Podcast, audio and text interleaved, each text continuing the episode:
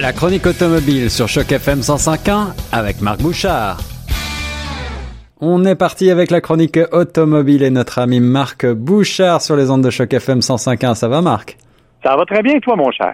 Ça va toujours bien quand je te parle parce que je sais que tu me fais vibrer avec l'automobile, avec des modèles parfois euh, démesurés, mais aujourd'hui ce n'est pas le cas. On va rester dans une certaine euh, euh, légèreté entre guillemets et on va rester raisonnable avec un modèle relativement compact, mais qui certainement va plaire à beaucoup au Canada. C'est la nouvelle Corolla hatchback de chez Toyota. Oui, effectivement. La Corolla Hatchback, c'est un petit véhicule. En fait, c'est drôle parce que généralement, quand on se parle, toi et moi, on parle de véhicules qui valent des dizaines de milliers de dollars. Dans ce cas-ci, c'est deux dizaines. on est dans, quelque chose de beaucoup plus raisonnable. On parle d'une voiture qui vaut à peu près 20 000 dollars. Euh, la, Corolla Hatchback, elle est mal connue parce que quand elle est venue au monde, elle s'appelait en fait la Sion IM. C'est ça. Donc, euh, il ne s'agissait même pas du même blason. Euh, Sion n'existe plus chez nous. Non, mais Sion n'existe plus nulle part. Toyota a mis fin aux activités de Sion, qui était une compagnie qui s'adressait, en fait, que l'on souhaitait pouvoir s'adresser à de jeunes automobilistes. Finalement, le succès n'a pas été au rendez-vous comme on l'espérait. Mhm. On a fermé Sion. On a ouvert, on a transféré certains modèles, notamment la IM, du côté de chez Toyota. Elle est devenue la Corolla IM. Et euh, maintenant, elle, elle, fait face à un changement complet. C'est une nouvelle architecture, c'est une nouvelle plateforme, c'est un tout nouveau véhicule et cette fois, c'est vraiment la Corolla hatchback, la Corolla Aion.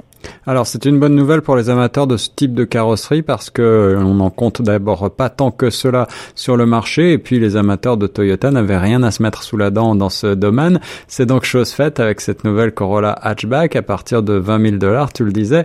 Quels sont les grands traits et euh, qu'est-ce qui la rend sympathique et peut-être quels sont aussi ben, ses, ses défauts? Ouais, ben d'une part, ce qui la rend sympathique, je pense, c'est vraiment son look. Hein.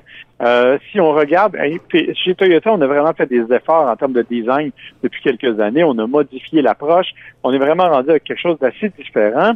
Euh, on, profite du redesign pour, entre autres, installer la grosse calandre qui est désormais la marque de commerce de Toyota et de Lexus.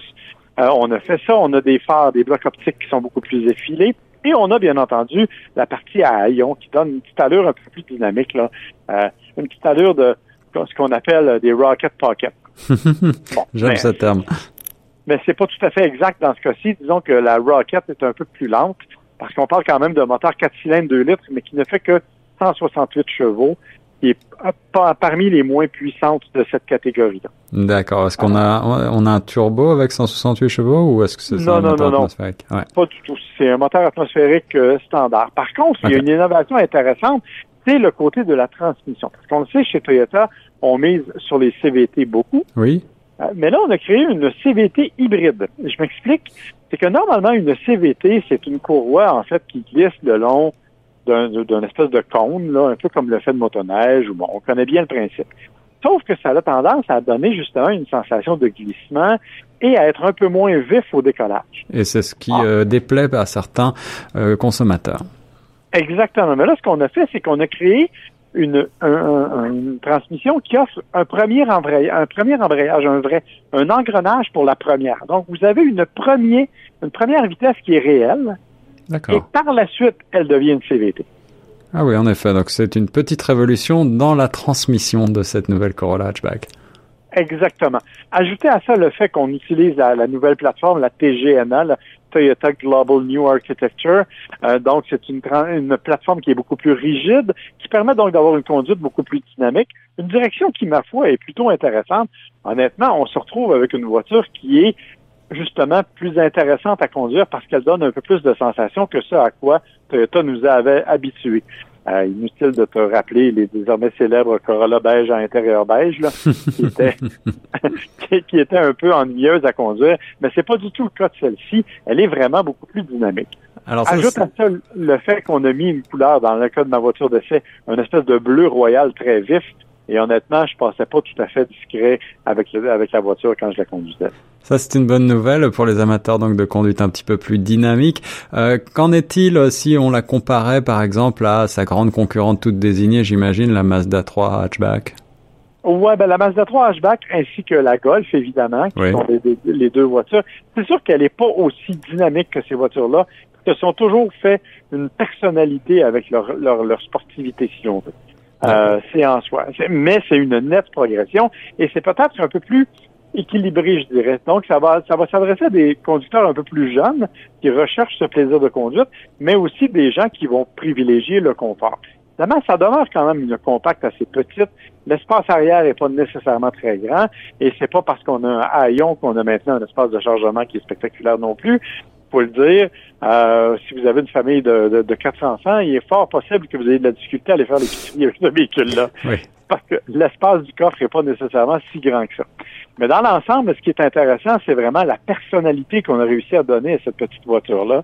Et honnêtement, Rappelez-vous que ça porte le nom Corolla et on est loin de ce que les Corolla, de ce à quoi les Corolla nous ont habitués.